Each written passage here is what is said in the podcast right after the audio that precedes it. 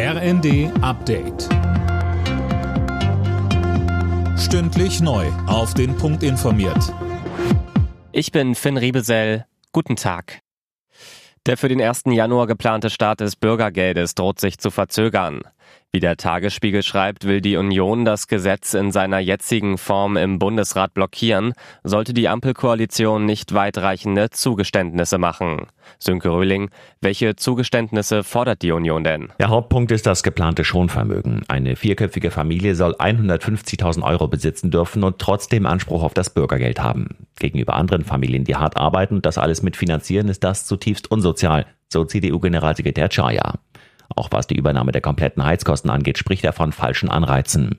Wenn das alles aber noch in den Vermittlungsausschuss muss, fehlt den Jobcentern die Zeit, das Gesetz umzusetzen. Die warnen schon jetzt vor einer drohenden Überlastung. Über 150 Tote und noch einmal so viele Verletzte hat es bei einer Massenpanik in der südkoreanischen Hauptstadt Seoul gegeben. Sie alle hatten das erste große Halloween-Fest seit Beginn der Corona-Pandemie besucht.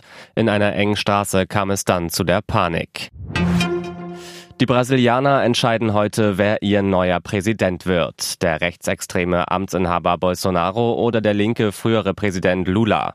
Mehr von Fabian Hoffmann. Vor der Stichwahl standen sich Lula und Bolsonaro nochmal in einem Fernsehduell gegenüber und beschuldigten sich vor allem gegenseitig der Lüge. Dieser Tonfall beherrschte den ganzen Wahlkampf, der von Schmutzkampagnen geprägt war. Im ersten Wahlgang hatte Lula die Nase vorn, auch in den letzten Umfragen lag er vor Bolsonaro. Der hatte immer mal wieder durchblicken lassen, dass er eine Wahlniederlage, wie sein Vorbild Donald Trump, möglicherweise nicht so ohne weiteres hinnehmen wird.